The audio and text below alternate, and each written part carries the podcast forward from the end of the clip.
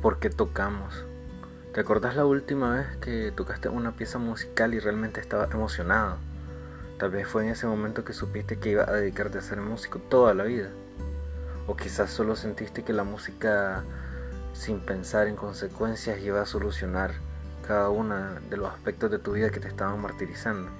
Pero bueno, es un momento en el que saboreaste que luego todas las partes de tu vida se iban a unir.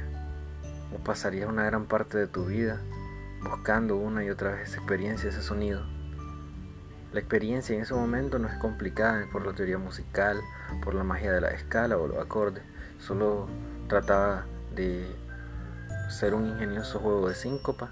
Sentías la música en tu cuerpo y no necesitabas que nadie te dijera que la música era maravillosa porque vos estabas sintiendo ese sonido.